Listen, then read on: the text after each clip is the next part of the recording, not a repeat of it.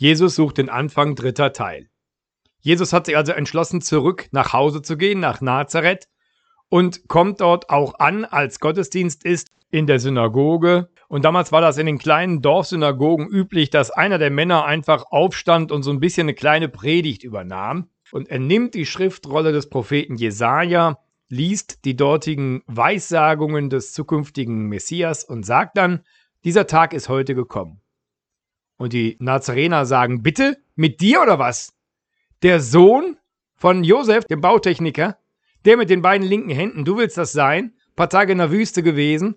Und jetzt flippst du hier aus und erzählst uns, du wärst der Messias, mein lieber Freund. Sie schnappen ihn, sie wollen ihn verhauen, sie wollen ihn sogar hinunterstoßen, einen Felsen. So wütend sind sie über diese Anmaßung und Jesus geht da weg, er schafft es den Leuten da zu entkommen, aber da so einfach in die Heimat zurückzugehen, das ist wohl offensichtlich nicht der richtige Ansatz. Der Prophet gilt nichts im eigenen Lande, das ist ein bekanntes Sprichwort. Und da fällt ihm dann wahrscheinlich Andreas wieder ein. In Kapernaum am See Genezareth. Der hatte ihn ja eingeladen, komm doch zu mir. Da geht Jesus jetzt hin, paar Stunden Fußmarsch und da ist Andreas dann gerade mit seinem Bruder Simon zugange. Sie haben die ganze Nacht gefischt, aber keinen einzigen Fisch gefangen. Es droht jetzt eben Elend und Hunger für ihre Familien. Und Jesus kommt dahin und Andreas sagt, guck mal, Simon, das ist der, von dem ich dir erzählt habe. Das ist dieser Jesus aus Nazareth. Ah ja, sagt Simon, du sollst also der neueste Messias sein. Wunderbar. Was hast du denn für uns? Für tolle Lehren aus einer anderen Dimension. Und Jesus sagt, Männer, fahrt nochmal raus. Werft die Netze nochmal aus.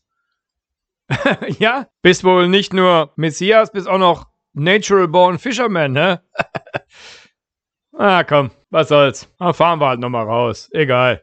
Und er fährt raus und sie werfen die Netze aus und sie fangen unendlich viele Fische, so viele, dass sie kaum das Netz wieder ins Boot kriegen können. Und sie fahren zurück ans Ufer und Simon sagt, wer bist du? Und Jesus sagt, komm mit und find es raus.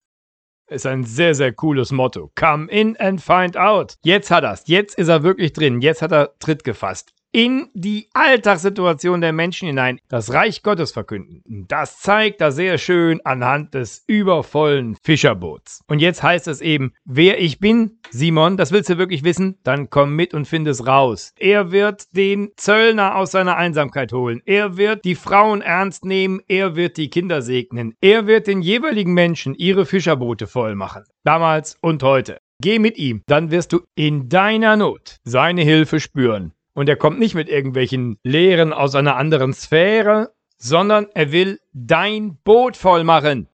Aber wie dein Boot aussieht, das kannst du nur rausfinden, indem du mitgehst. Come in and find out. Komm mit und find es raus.